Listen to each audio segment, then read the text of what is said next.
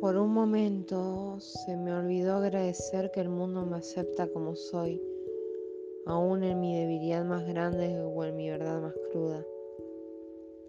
Por un momento se me olvidó agradecer que a mucho de lo que tengo no lo tengo sola. Hubo ahí una energía poderosa que movió los hilos. Por un momento me olvidé que mi perro me ama y cuando yo sufro, él sufre conmigo.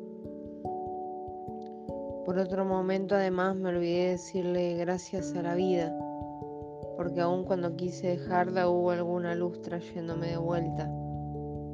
Por un momento me olvidé de que todos me perdonan todo, especialmente Dios, que es misericordioso y altivo. Por un momento me olvidé que el mundo me comprende y abraza, aún en la distancia, aún en la distancia. Vi que merezco amor, amor, amor, amor y ser amada, ser amada, por el simple hecho de existir, con imperfecciones y todo, merezco ser amada. Por un momento me olvidé de todo eso y fue horrible. Me sentí sin alma. Pero ahora que de a poco recobro fuerzas, empiezo a sentir como si pueden consolarme las personas indicadas y que escribirle cartas al cielo no es nada incoherente si lo que a veces busca son milagros.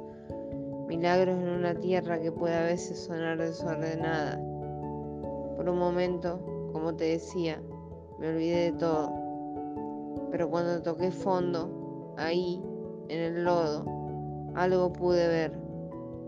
La primavera quizá, o mi panza nuevamente llenándose, o la mirada de mi perro, o el rayo de sol que me da en la cara, o el yogur que qué rico que estaba.